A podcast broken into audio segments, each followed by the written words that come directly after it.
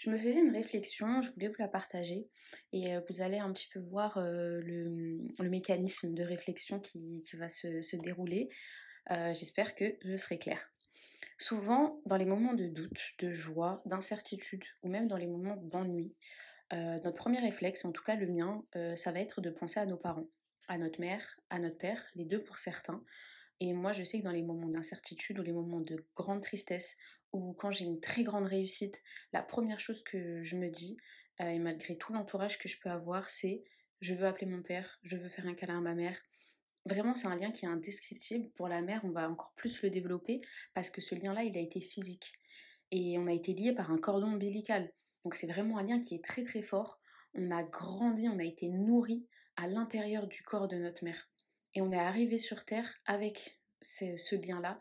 Euh, qu'on n'oubliera pas. On a été physiquement attaché à, notre mère. Et on va ressentir les liens à nos deux parents, bien sûr, toute notre vie. Vraiment tout le temps. Ça va être quelque chose qui nous raccroche à la vie. C'est nos repères invisibles. Euh, souvent parfois inconscients de ce monde. Et on le voit parce que quand il nous manque un de nos deux parents, ou les deux parents, qu'on les a perdus pour quelque raison euh, que ce soit, il y a quelque chose qui va plus dans notre personne. On a un déséquilibre dans notre identité. On ressent ce manque, parfois ponctuellement, parfois continuellement, parfois avec tristesse ou non. Ça dépend. Et je trouve, vous allez euh, voir où je vais en venir, que ce lien-là et ce manque-là, c'est un lien, un très beau lien qui est à mettre en parallèle avec le lien à Dieu. C'est quelque chose qui est fait souvent de manière descendante, entre la mère et l'enfant, entre Dieu et nous. Euh, donc souvent, pour imager la miséricorde, l'amour, le pardon, on va expliquer que euh, la miséricorde qui ressemble plus à celle de Dieu envers nous sur terre, c'est celle d'une mère envers son enfant.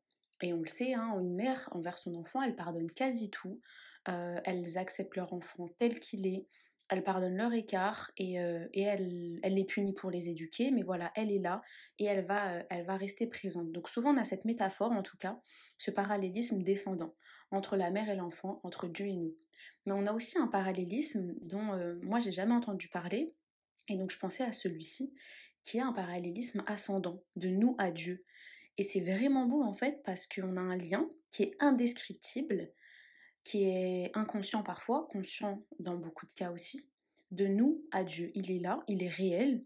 Et dès qu'on perd ce lien, de la même façon que quand on perd le lien à nos parents, en, en exacerbé bien sûr, on se rend compte que la corruption en fait, elle renaît dans notre âme. Et notre âme, elle n'est plus apaisée.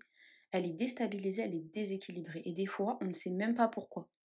C'est des thèmes qui sont abordés dans La crise du monde moderne, Le souffle de l'esprit de Sofiane Méziani, par exemple. Et euh, on est justement dans une société où le spirituel, il a été complètement occulté, voire euh, n'existe pas plus pour, euh, pour beaucoup. Et les âmes, elles se retrouvent à chercher un sens, sans vraiment en chercher. Donc c'est-à-dire que les âmes cherchent un sens parce que les âmes n'ont pas oublié qui elles étaient et ce dont elles ont besoin. Mais le corps, lui, n'en cherche pas. Il est dans une distraction sociale constante. Et, euh, en se distrayant dans une société moderne, bah, il a un manque de repères. Euh, le corps, il, est complètement, euh, il est complètement désordonné en fait avec l'équilibre du monde divin. Et et ce manque de repères-là, il peut être justement mis en parallèle avec tout ce qu'on a déroulé avant. Donc quand on a euh, un manque de repères parental qui, est présent, ça peut s'apparenter à un gros déséquilibre. Si par exemple on a un de nos deux parents qui nous manque, ponctuellement ou, de manière continue. Hein. Moi je sais que par exemple des fois j'ai eu des, grosses difficultés, j'ai appelé ma mère, j'ai appelé mon père, personne ne répondait parce qu'ils étaient occupés. Oh, bah pour moi je, je, perdais, je perdais tout. Et on va voir que non, parce qu'il reste, euh, il reste euh, le créateur qui, lui, est tout le temps là. Et donc, euh, ce repère-là, c'est celui à ne vraiment pas perdre. Ça peut être du coup une absence qui est, qui est permanente. Donc, par exemple, un parent qui est décédé ou qui n'a pas été présent, ça peut être aussi des absences ponctuelles. Donc, par exemple, comme je disais, tu es en voyage loin de tes parents ou, ou tu es dans une période où voilà, tu n'es pas en contact avec eux, du coup, tu, tu les vois un peu moins, tu leur parles un peu moins. Et ce lien-là, il te manque et eh ben c'est pareil avec notre lien à Dieu. Et ce qui est beau, ce qui est magnifique, c'est que notre lien à Dieu, on n'a vraiment que nous et Dieu qui peuvent le redorer, le renforcer. Et on a juste à faire un pas vers lui, un effort vers lui. et lui pourra en faire dix vers nous, métaphoriquement. Et notre âme, elle n'en sera que plus apaisée et, et moins angoissée. Et quand on y réfléchit bien, Edem et Hawa, que Dieu les couvre de sa grâce et de sa miséricorde, ont été dans un lieu édénique, au paradis. Ils ont pu être dans une proximité avec Dieu vraiment extraordinaire. Et on les a envoyés sur terre, euh, les âmes qui descendent tous, toutes ensuite de ce couple originel, ont toute cette nostalgie passée, de cet Éden, de cet apaisement de l'âme, de cette proximité avec Dieu, et du cœur qui a existé à un moment dans un contexte particulier et qui aujourd'hui est bien loin de tout ça.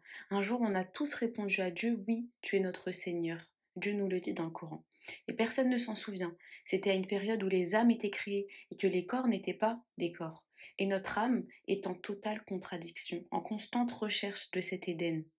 Elle est dans une grande nostalgie, mais qui parfois lui joue des tours. Parce qu'à force de paradoxes dans sa vie, à force de déséquilibre avec sa nature saine, sa nature profonde, sa fitra, elle ne va pas bien. Elle est déconnectée du lien dont elle a besoin. Elle est venue euh, à se voiler, à ne plus chercher. Elle en est venue pour beaucoup à se complaire dans une modernité, une brillance qui l'a coupée de sa nature saine d'avant cette vie, d'avant Dunya. Donc voilà, je trouvais que c'était très beau à partager parce que je ne sais pas si vous avez expériencé ça, le manque de vos parents quand il y a quelque chose qui ne va pas ou quand vous êtes dans la joie et que vous avez cette envie de partager cette dernière avec eux. Et, on ressent ce même manque, cette même absence de notre lien à Dieu lorsqu'on le coupe, lorsqu'on ne l'honore pas.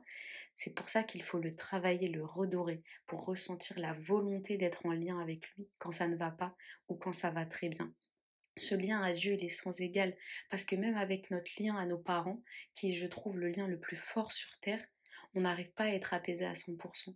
Nos parents ne règlent pas tout. C'est nos repères, c'est notre maison, mais nos parents ne règlent pas tout. On n'est pas tout le temps serein. Donc vraiment, c'est ce lien à Dieu qui va permettre de trouver cette sérénité, qui va nous connecter à notre nature originelle et qui va permettre de consoler un peu cette nostalgie sur Terre que l'on ressent. Encore faut-il savoir l'entendre, l'écouter et la comprendre.